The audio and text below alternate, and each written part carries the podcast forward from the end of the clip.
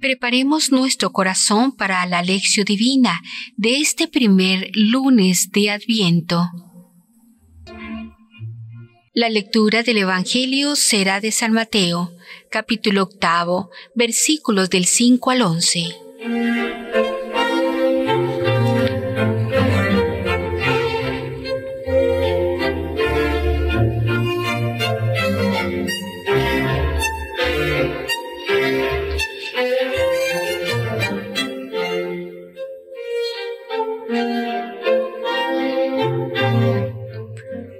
Iniciemos este momento de reflexión con la oración.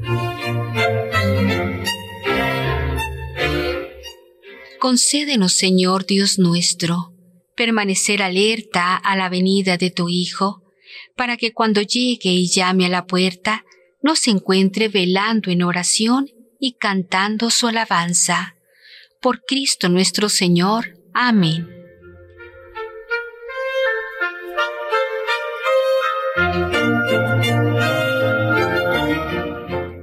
Lectura del Santo Evangelio.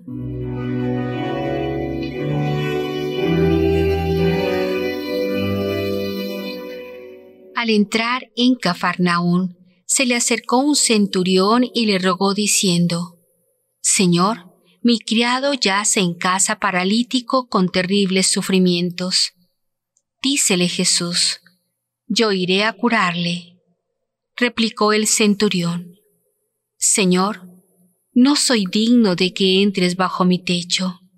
Basta que lo digas de palabra y mi criado quedará sano.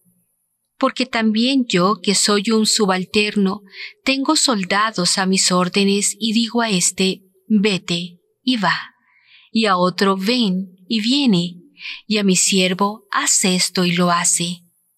Al oír esto Jesús quedó admirado y dijo a los que le seguían, os aseguro que en Israel no he encontrado en nadie una fe tan grande.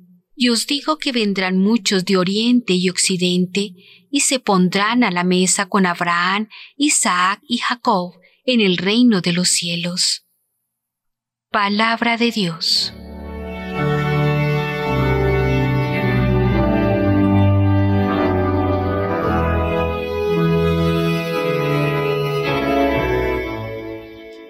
Reflexionemos.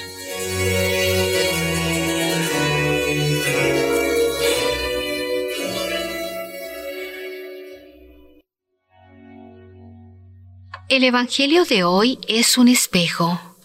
Evoca en nosotros las palabras que repetimos durante la misa antes de comulgar. Señor, yo no soy digno de que entres en mi casa, pero una palabra tuya bastará para sanarme. Mirando al espejo, este texto sugiere lo siguiente.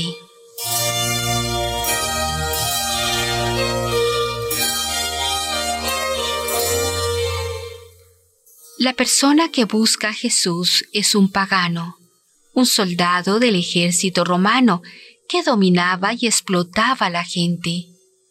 No es la religión ni el deseo de Dios, sino más bien el sufrimiento y la necesidad que le impulsan a buscar a Jesús.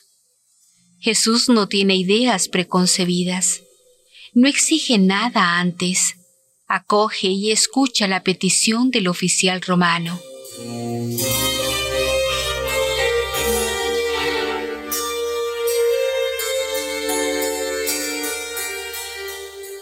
La respuesta de Jesús sorprende al centurión ya que supera su expectativa. El centurión no esperaba que Jesús fuera a su casa. Se siente indigno. Yo no soy digno. Quiere decir que consideraba a Jesús como una persona muy superior.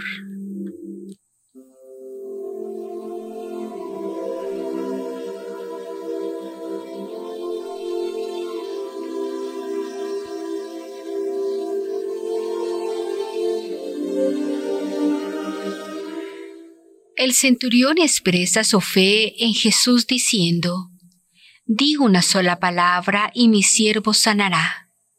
Él cree que la palabra de Jesús es capaz de sanar. ¿De dónde le nace una fe tan grande? De su experiencia profesional de centurión. Porque cuando un centurión da una orden, el soldado obedece. Tiene que obedecer. Y así se imagina que ocurre con Jesús. Basta que Jesús diga una palabra y las cosas acontecen según la palabra. Él cree que la palabra de Jesús encierra una fuerza creadora.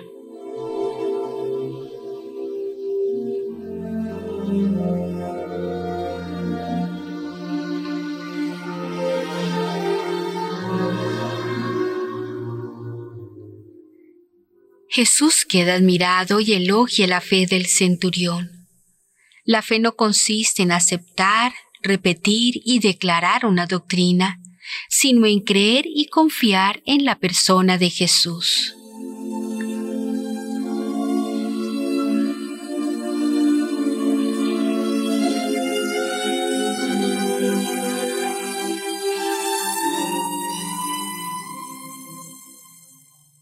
En la vida cotidiana, todos experimentamos que tenemos poco tiempo para el Señor y también poco tiempo para nosotros. Acabamos dejándonos absorber por el hacer.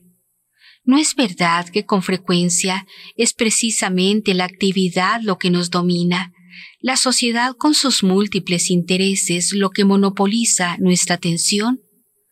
¿No es verdad que se dedica mucho tiempo al ocio y a todo tipo de diversiones? A veces las cosas nos arrollan. El adviento, este tiempo litúrgico fuerte que estamos comenzando, nos invita a detenernos en silencio para captar una presencia. Es una invitación a comprender que los acontecimientos de cada día son gestos que Dios nos dirige signos de su atención por cada uno de nosotros. Cuán a menudo nos hace percibir Dios un poco de su amor. Escribir, por decir así, un diario interior de este amor sería una tarea hermosa y saludable para nuestra vida. El adviento nos invita y nos estimula a contemplar al Señor presente. La certeza de su presencia ¿no debería ayudarnos a ver el mundo de otra manera? ¿No debería ayudarnos a considerar toda nuestra existencia como visita, como un modo en el que Él puede venir a nosotros y estar cerca de nosotros en cualquier situación?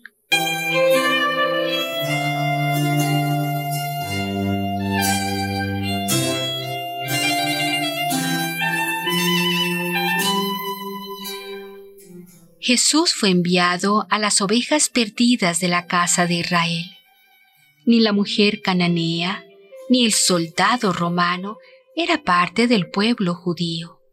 Sin embargo, la voluntad de Jesús sucumbió tanto en uno como en el otro caso ante la insistencia de la fe de estos paganos.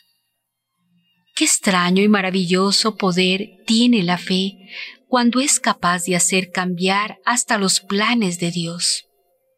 Y cuando además la fe procede de la confianza y la humildad, ¿qué no podría lograr del omnipotente poder de Dios?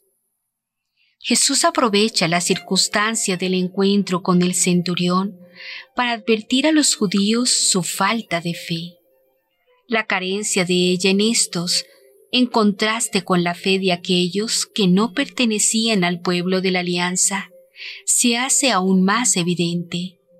A nosotros cristianos nos puede suceder algo parecido cuando no valoramos la riqueza espiritual y los medios de salvación que conservamos en la Iglesia. Cuando sentimos que la rutina amenaza nuestra vida cristiana, o cuando permitimos que las angustias y los problemas de la vida vayan corroyendo la paz de nuestra alma.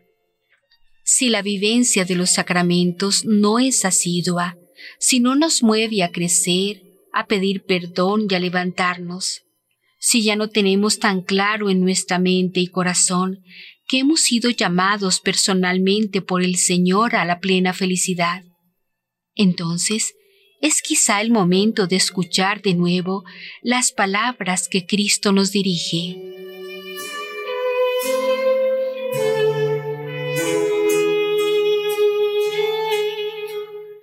Es hora de renovar nuestra conciencia y nuestra respuesta a Cristo.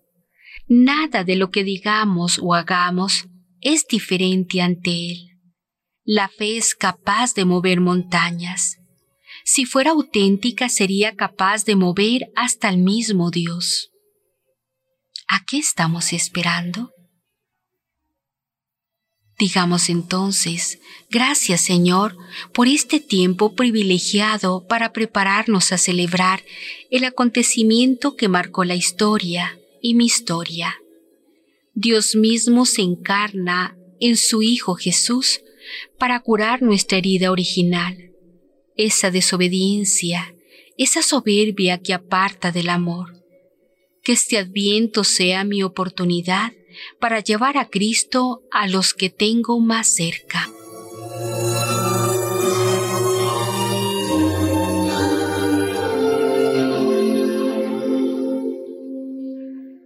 Para la reflexión personal.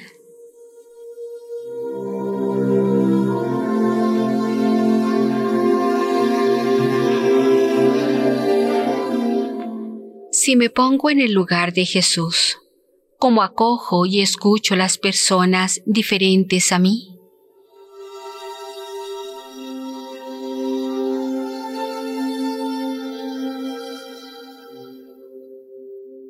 Si me pongo en el lugar del centurión, ¿cuál es la experiencia personal que me lleva a creer en Jesús?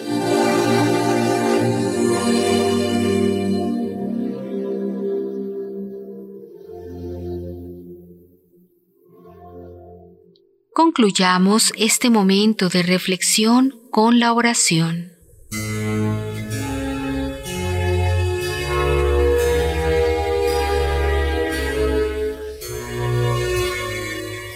Acuérdate de mí, Yahvé. Hazlo por amor a tu pueblo. Ven a ofrecerme tu ayuda, para que vea la dicha de tus elegidos, me alegre con la alegría de tu pueblo Salmo 106, 4, 5.